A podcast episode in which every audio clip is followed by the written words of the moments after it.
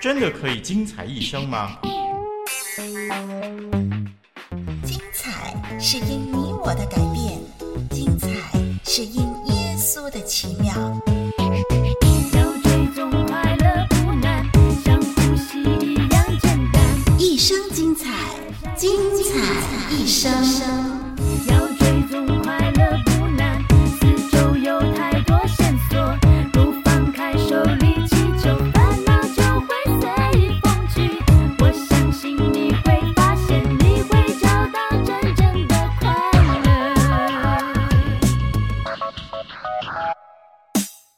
是丽文，你好。暑假除了天气热以外啊，大概什么都好。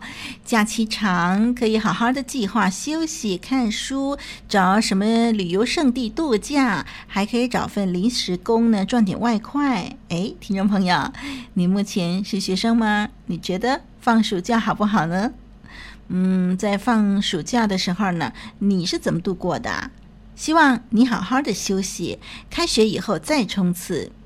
假期呢，的确是可以安排各种活动的，但是别忘了抽点时间温习功课哦。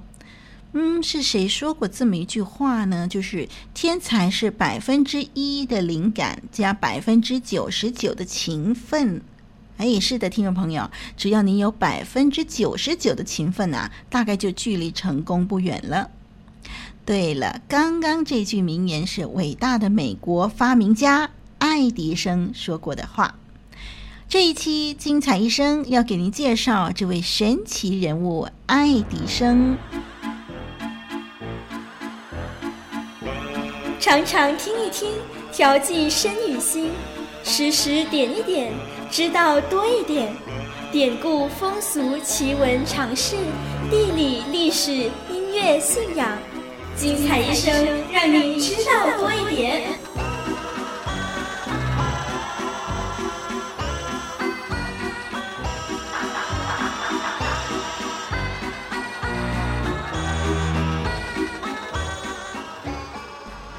迪生呢，他是举世闻名的美国电学家和发明家，他被誉为世界发明大王。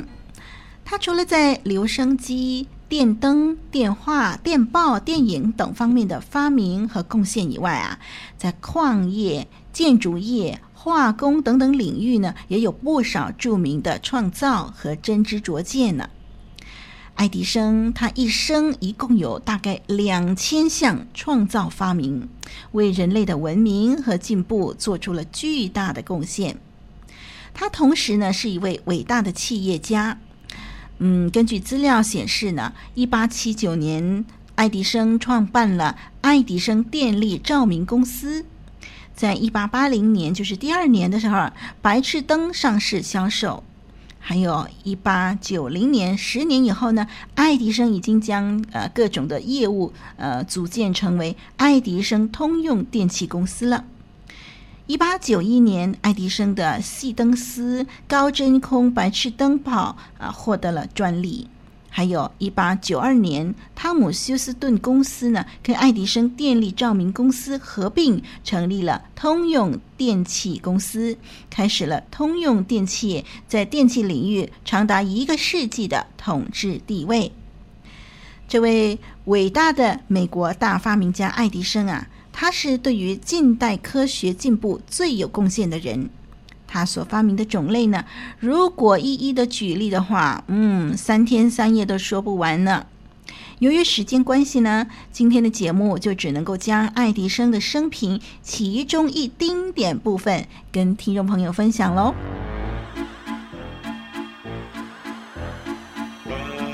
常常听一听，调剂身与心；时时点一点，知道多一点。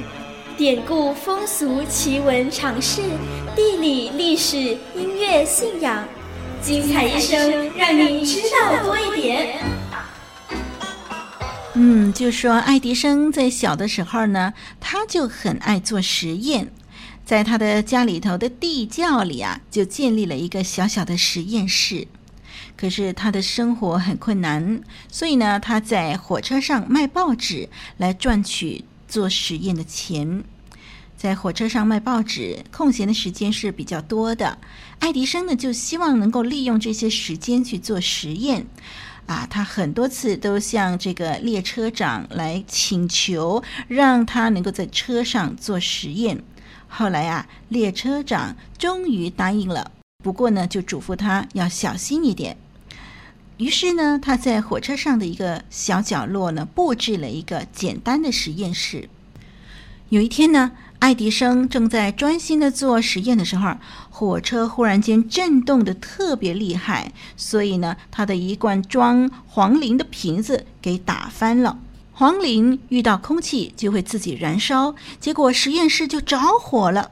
幸亏大家及时赶来，把火给扑灭了。这时候，列车长很生气，就打了爱迪生一个耳光，并且呢，禁止他上火车卖报纸。这一记的耳光啊，打得太重了，爱迪生的右耳变聋了。不过这次的挫折并没有使爱迪生灰心，他依然爱做实验。他告诫自己，经过这次的教训，他要更加小心地做实验，要更加注意安全。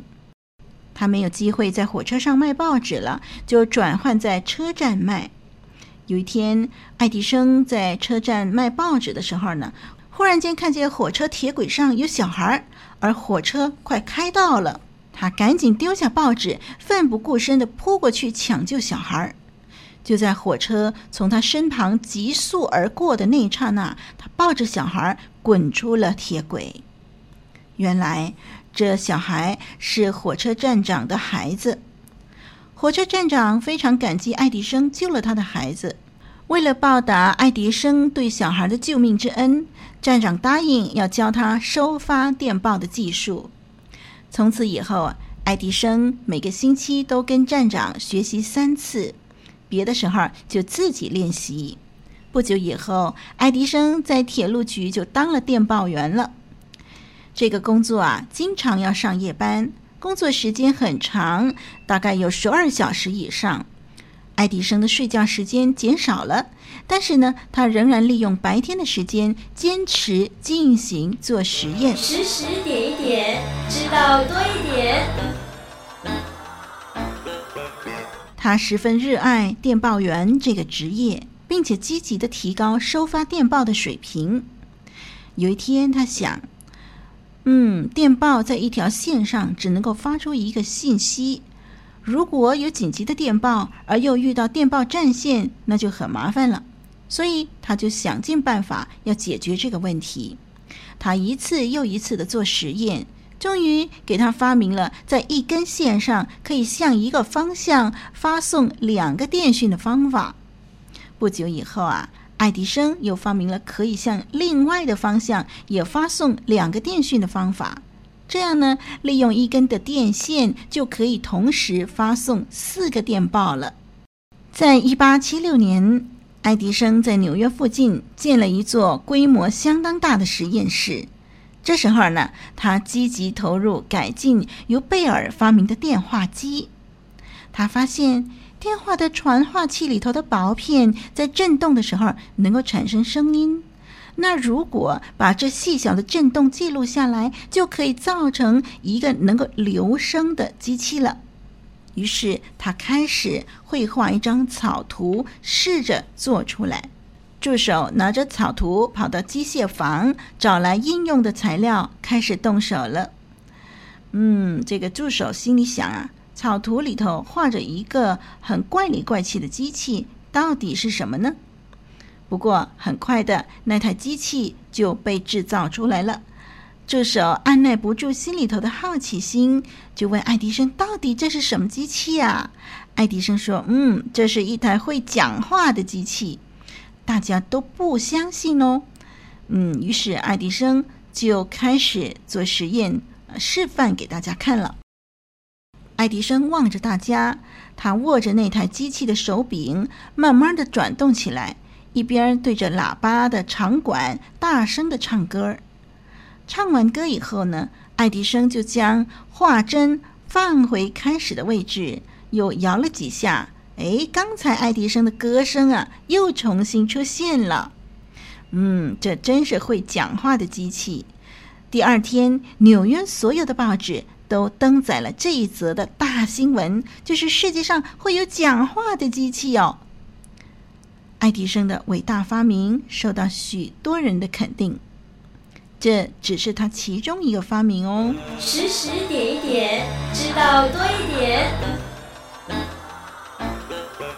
爱迪生一生致力于研究，废寝忘食，日以继夜。他经常工作的时间是每天二十个小时。他经此劳苦，不单是不感觉到疲乏，而且是精神越用越出，思想集中，数十年如一日。他虽然一生不懈地专心于科学的研究，可是却没有影响他灵性的进步。哎，听众朋友，你知道吗？原来爱迪生是一个非常热爱上帝的人哦。《爱迪生传》这本书里头就说，爱迪生如果没有神的启示，如果没有一个掌舵者，这位舵师，没有一个引导的力量，爱迪生绝对不会有一个科学和数学的精密头脑来领悟宇宙的奥秘。天体行星在一定的轨道上转动不息，千年如一日。种种造化的奇妙，生活的繁琐，以及动植物、矿物的神奇不可思议，这些都足以让爱迪生相信宇宙间必有一位全能、全智、至高、至尊的上帝。有一次，爱迪生和他的朋友拉托洛士呢讲话的时候，爱迪生说。我认为每一个原子必由某一种智慧所掌管，所以能够千变万化，成造化之妙。他的朋友就问说：“诶，那么这个智慧从哪儿来呢？”爱迪生说：“这种智慧乃是从一个比我们更伟大的能力而来的。”他的朋友又问了：“那你是不是相信有一位全能的造物主上帝呢？”爱迪生很肯定地回答说：“当然了。”上帝是存在的，在我啊，这是几乎可以用化学来证明的。嗯，爱迪生对于各种宗教哲学他都有研究，而对于圣经呢就非常精通。他认为啊，啊，圣经的宝训啊是人行为最崇高伟大的规范，而且他也认为圣经是人生道路的指南。因此，爱迪生承认教会的事工实在有不可磨灭的伟大贡献，而他认为教会是人类不可缺少的组织。在他的实验室，就是 Orange 实验室里头，爱迪生写了一篇的座右铭，其中他说：“我深信有一位全智全能的、充满万有的、至高至尊的上帝的存在。”嗯，这是誉满全球的美国伟大发明家爱迪生的座右铭，也是他的信仰宣誓。爱迪生还说：“假如我否定上帝的存在，我就等于亵渎我的知识。”不要气馁，不要放弃，忍耐片刻，多走一步，你的一生将会更精彩。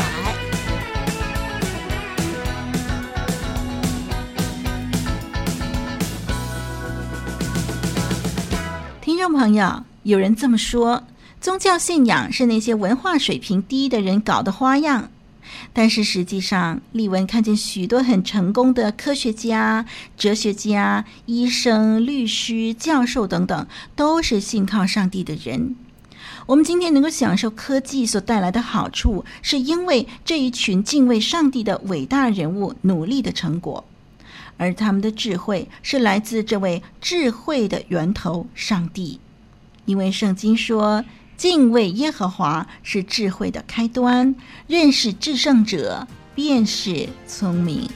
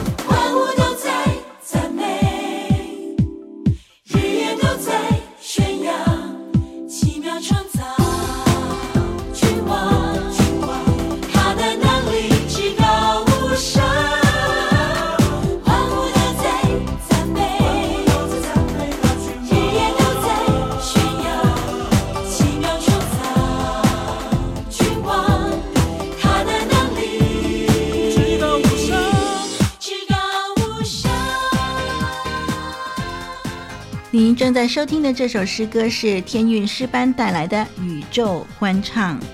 这里说：欢然奔腾的太阳，温柔恬静的月亮，星球相对凝望，快乐跳舞的海洋，河流伴奏音响，山岭也在拍掌。人们向天仰望，奇妙创造的君王，万物都在赞美，日夜都在宣扬。奇妙创造君王，他的能力至高无上。人们向天仰望，奇妙创造